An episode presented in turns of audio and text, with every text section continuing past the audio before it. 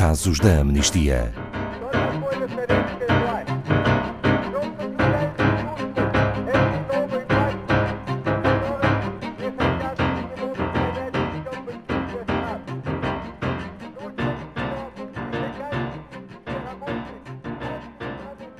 Nguyen Ngoc, vietnamita, sempre lutou contra a injustiça. É conhecida no mundo online como Menam ou Mãe Cogumelo, no seguimento da alcunha que deu à sua filha. É uma das bloggers mais conhecidas no Vietnã, um país onde a dissidência é muitas vezes crime. Paulo Fontes, quem é Menam, a Mãe Cogumelo? Boa tarde, Ana Paula, boa tarde a todos os ouvintes. Uh, então, antes de mais, uh, só dizer que o caso de Menam já é um caso de sucesso. Vamos ver porquê, mas ela foi libertada há cerca de umas semanas. Então, a pergunta que me fez inicialmente, Ana Paula, ela é conhecida de facto pela sua alcunha uh, de blogger, a Menhama, Mãe Cogumelo, é uma defensora de direitos humanos vietnamita, é uma mãe com dois filhos que enfrentou já muitas situações de perseguição por causa do seu trabalho de defesa dos direitos eh, humanos online. Ela foi presa em 2016 eh, e foi condenada a 10 anos de prisão eh, por propaganda contra o Estado, alegadamente por propaganda contra o Estado.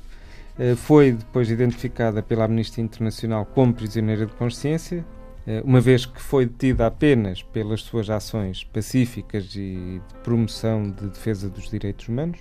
E havia uma inconsistência muito grande das provas contra ela, que tinham coisas como, por exemplo, a participação em protestos públicos, a produção de um relatório sobre a morte de pessoas sob custódia policial um, e estar na posse, portanto, ter, ter poesias, eh, coleções de poesia consideradas como críticas do Estado. E o trabalho de Menam na defesa dos direitos humanos na era digital?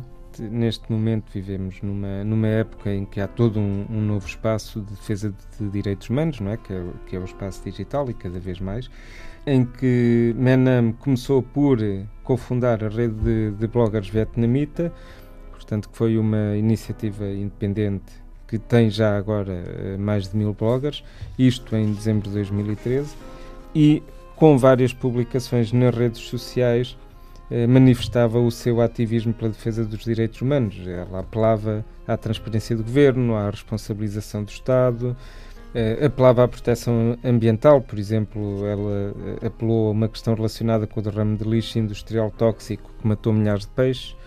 E, portanto, ela há mais de 10 anos que exige que se faça justiça. Isto valeu-lhe, claro, uma reputação nacional e internacional.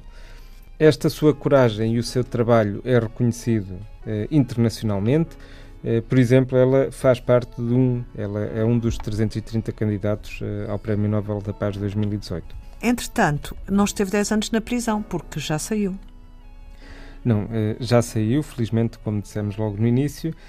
Como dissemos há bocadinho, ela começou por fazer parte do nosso projeto Maratona de Cartas e a demonstração de que o, o projeto funciona.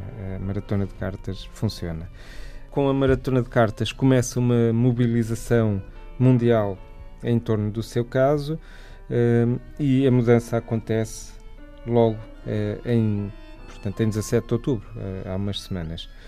Isto demonstra de facto que a Maratona de Cartas é um sucesso, ou pode ser um sucesso, porque são milhares e milhares de pessoas por todo o mundo a enviar cartas. Nós, só de Portugal, o ano passado, enviámos mais de 300 mil cartas para, para vários casos e este ano queremos que a participação de Portugal seja, seja ainda em maior número e neste momento apelo também a todos os ouvintes a que participem na nossa maratona de cartas, podem fazê-lo no nosso site em amnistia.pt e, e que façam também parte deste movimento de mudança para melhor na vida das pessoas.